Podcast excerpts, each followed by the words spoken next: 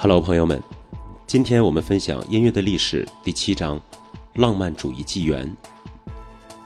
浪漫主义乐派是人类艺术史上的一大宝库。这一时期不但盛产伟大的音乐家，而且音乐题材空前的广泛，出现了诸多无词歌、夜曲、艺术歌曲、叙事曲、交响诗等新颖别致的形式。这种更注重音乐内容的音乐流派，使一些非音乐因素成为了音乐的主宰。浪漫主义音乐经过门德尔松、舒曼、肖邦和威尔第等人的完善，在柴可夫斯基、李斯特和瓦格纳的时代达到了巅峰。现在我们分享这一章的第一节：别了，古典主义。古典主义过渡到浪漫主义的标志，不是音乐风格上的巨变，而是与形式相对的内容的重要性越来越明显。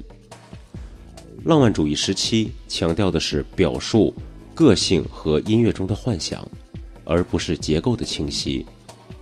各专业领域里的艺术家从奇异的、梦幻的和玄妙的体验中获得了灵感。中世纪时期的浪漫主义倾向。尤为人注意，这些新的艺术趣味所带来一些更重要的结果是，音乐通常不被视为独立的创作工具，在演出和歌词中所含的非音乐因素，比如说文学因素、性格因素，主宰了浪漫主义的音乐。也正是这个时期，歌词和音乐之间的关系达到了最富感染力、彼此默契的地步。十九世纪。盛行的是本质上属于标题性音乐的作品，就是那些对音乐以外的某一个事物进行描写、叙述或列加提示的作品。门德尔松的序曲，柏辽兹的幻想交响曲，特别是在李斯特、施特劳斯和圣桑的作品中反映出，交响诗都证明了当时推崇标题音乐的浪漫主义趋势。标题音乐。在浪漫主义时期的钢琴音乐上，也不难见到，只是规模较小。音乐的标题，比如说夜曲、幕间曲和间奏曲，都带有浪漫主义的色彩。内容正成为音乐的主要因素，旋律的地位也在强有力的上升。作为严肃音乐基础的格调开始瓦解，形式正在令曾经风光一时的古典音乐。分崩离析，浪漫主义在这一时期成为了主导的社会风格，那么音乐风格也不例外。古典主义时期的音乐形式在19世纪仍被人广泛采用，然而人们很快发现，浪漫主义音乐极富表现力的内容对这些古典主义形式的压力日益增大，使其无法依然故我。当时的音乐类型出现了两极的分化，不是最宏大的音乐形式，而是最小且最利于听众交融的形式，比如钢琴独奏曲作品。交响曲的长度逐渐增加，这对要求乐队进一步加强实力，且这一时期的交响乐还常伴有表演和歌唱。在门德尔松的小提琴协奏曲和舒曼的苏格兰交响曲中出现了相互交织的乐章，这也显示出整部作品中使用浮现素材的现象。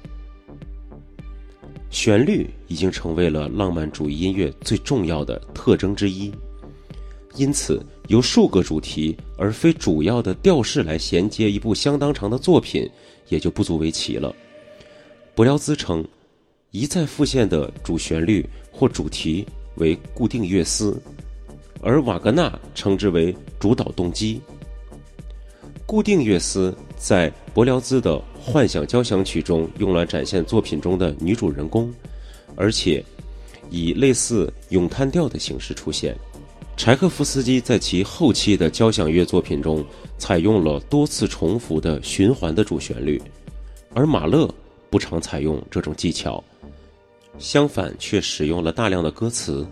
或依赖作品的标题音乐的本质，将这些庞大的交响乐结构衔接在一起。瓦格纳打破了歌剧中传统的数字结构，借以容纳其新型的漫无休止的咏叹式旋律。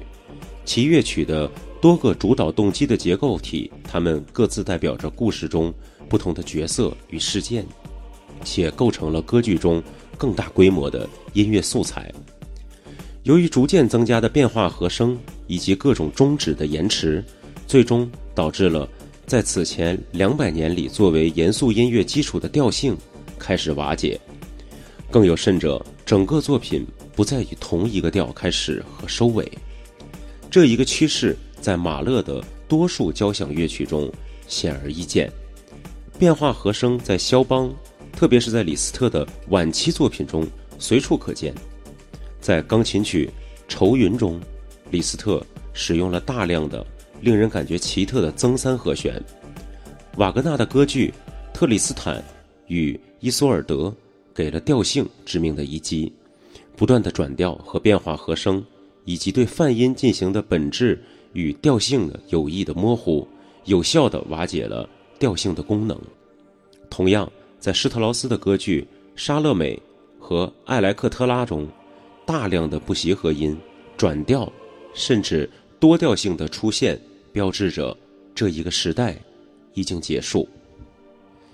这一节为朋友们介绍了古典主义与浪漫主义的交接。下面。请听第二节，公众品味。